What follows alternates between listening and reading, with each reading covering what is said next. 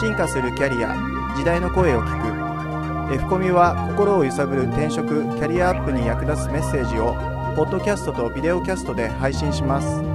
皆様のポジティブなキャリアアップを図るためにさまざまなキャリアを積んだ方著名人知識人外国人企業人事関係者のインタビューをお届けします。第59回 F コミュポッドキャスト。今回もグロービス経営大学院学長堀義俊にお話を伺います。1992年に貸し教室から始まったグロービス。その後進化発展を続けながら2006年グロービス経営大学院を開学。教育機関ばかりではなく企業向けの人材や組織開発経営研究出版ハンズオン型ベンチャーキャピタル経営人材紹介も手掛けるグロービスグループへと大きく成長していった経緯を語っていただきます。第2回目はグロービスの誕生と進化。3時間2万円の貸し教室から始まったグロービス。グロービスの大きな転機をお送りします。グロービスを立ち上げた頃はたった一人で始めてアパートの一室と、まあ、貸し教室ですね、まあ、3時間2万円で借りて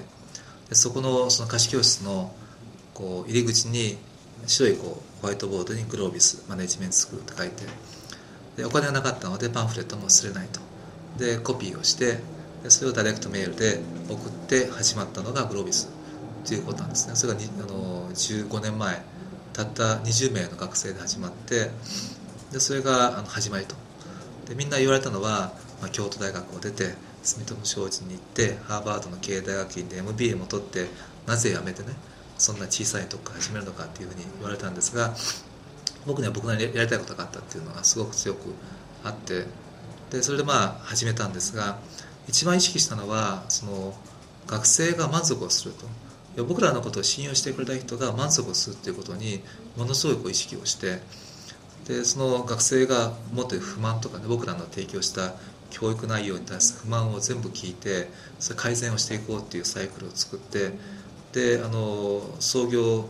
2年目ぐらいの時にはもしも学生が不満を持った場合には全額受講料を返済するというサービス保証という品質保証を行ってでこれを導入することによって全員がね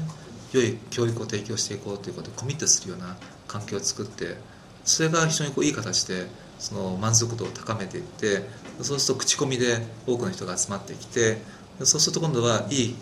受講生が集まると教員も楽しいわけですね。優秀な人が集まっていてその人たちがこうどんどんネットワークを作っていくし教員の方々もその活躍していくのが楽しいし彼ら自身も良いネットワークを作っていけるということになっていくんでそうやってグッドサイクルが生まれてきてでそこにこうグロービスのブランドが生まれてで一生懸命独自のコンテンツを作っていくとそれを本に出してそれが MBA マネジメントブックっていう形で、まあ、あの100万部以上売れていくということと同時に今度は企業内研修をやってほしいという、まあ、NTT さんを中心とした大手企業さんからの要望があってそういった、まあ、研修が始まっていくと。そうすると学校と研修と出版事業っていうものがうまく組み合わさってきてあの規模も大きくなってきて一方で東京以外にも大阪名古屋と拡大していったと。そこにベンチャーキャピタル部門っていうのを作ってですねあの人の育成ばかりじゃなくて第二のソニーとかホンダを作っていこうということを考えてそれをまああの人以外の産業の育成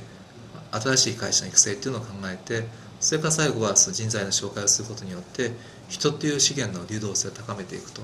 いうことを行ったっていう、まあ、そういったあのことをやってきてあの、まあ、なんとここまで来れたということですね。次回はグロービス経営大学院学長堀義俊3回目最終話の配信を行います F コミュでは今後も著名人知識人外国人のキャリアに関するインタビューを配信し心を揺さぶる転職キャリアアップに役立つメッセージをお届けしますなお同じ番組を映像付きのビデオキャストでも配信しております。アルファベットの F とカタカナのコミュで検索しぜひサイトにアクセスしてください。サイトアドレスは http コロンスラッシュスラッシュキャリア -finders.net オープニングエンディングの音源素材は音の葉っぱ様よりご提供いただいております。